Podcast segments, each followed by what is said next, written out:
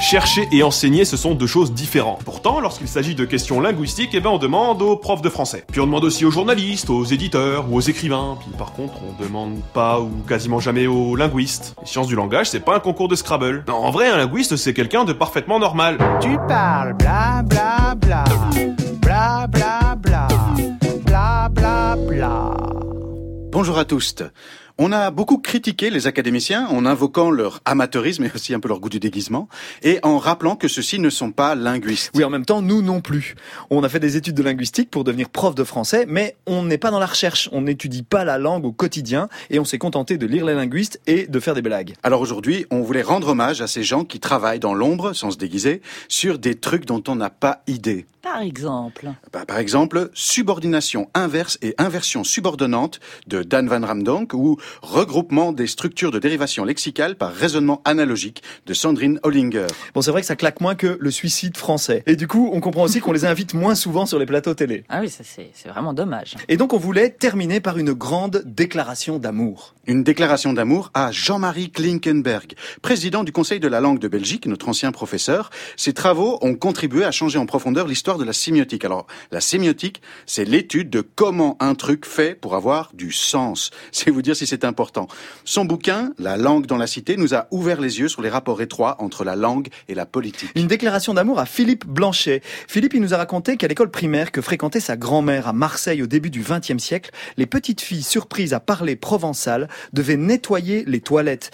Et les récidivistes y étaient tirés par l'oreille et contraintes à lécher les toilettes puisqu'elles avaient, deux points ouvrez les guillemets, déjà de la merde dans la bouche. Ah non, c'est dégoûtant ça. Alors Philippe Blanchet est devenu professeur de sociolinguistique à l'université Rennes 2. Aujourd'hui, c'est le grand spécialiste des questions de discrimination par la langue.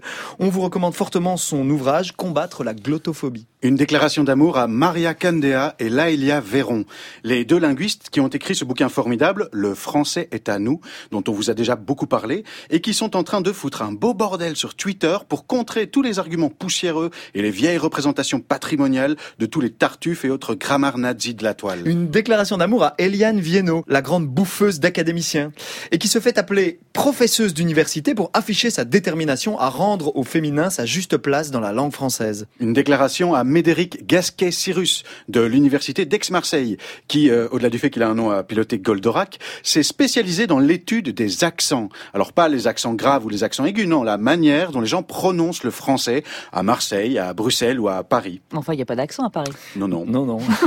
Une déclaration à Marc Wilmé pour entrer à l'université. J'avais passé tout l'été à me taper la grammaire de Grévis, le bon usage. Je m'en souviens très bien, c'était la Coupe du Monde en 1998. J'ai raté tous les matchs, du coup je ne sais même plus qui l'a gagné cette Coupe du Monde, Laetitia. Ah bah, c'est pas très compliqué, ce sont les mêmes que l'an dernier, hein, hein Voilà. L'année suivante, Marc Wilmé a pris un malin plaisir à défoncer Grévis. Ça c'est faux, ça c'est n'importe quoi, ça ça marche pas du tout. On lui doit énormément. Il nous a quittés il y a pas longtemps et on voulait saluer sa mémoire. Et puis il y a Dan, euh, Dan Van Ramdonk, qui est aujourd'hui la référence en matière de nouvelle grammaire, avec qui on est devenu pote. On l'a un jour vu mimer l'extensivité extensive des déterminants en faisant semblant de sortir des pingouins d'une valise. Il avait Oui. Euh, et puis, il y a tous les autres. Il y a André Chervel, le pourfendeur du mythe de la grammaire scolaire. Bernard Serquiglini, le patron, le, le boss, quoi, un des rares qui passe encore à la télé. Ah oui, je vois très bien, ouais. Philippe Amby, le sociologue au débit de parole infernal. Marie-Louise Moreau, qui, sous son apparence de grand-mère attentionnée, est peut-être la plus punk de tous. Linguistica, ce youtubeur qui fait comprendre en un quart d'heure ce qui nécessite normalement la lecture de 12 livres. Alors si vous cherchez un endroit par où commencer dans la linguistique, allez-y tout de suite, c'est c'est super. Ou encore Christophe Benzitoun, super militant, et Sandrine Hollinger qui passe la langue dans des machines, vous pouvez même pas imaginer ce qui en sort. Bref, aujourd'hui, on voulait vous encourager à lâcher un peu les éditorialistes et les vrais faux penseurs médiatiques pour aller lire les linguistes. Un petit peu pour qu'ils nous excusent de leur avoir tout piqué, c'est vrai, mais aussi parce qu'on est convaincu que le jour où le grand public s'emparera vraiment de leurs travaux, les francophones réaliseront avec bonheur que la langue est libre et indomptable, toujours changeante, jamais austère et surtout que cette langue, elle n'appartient qu'à eux.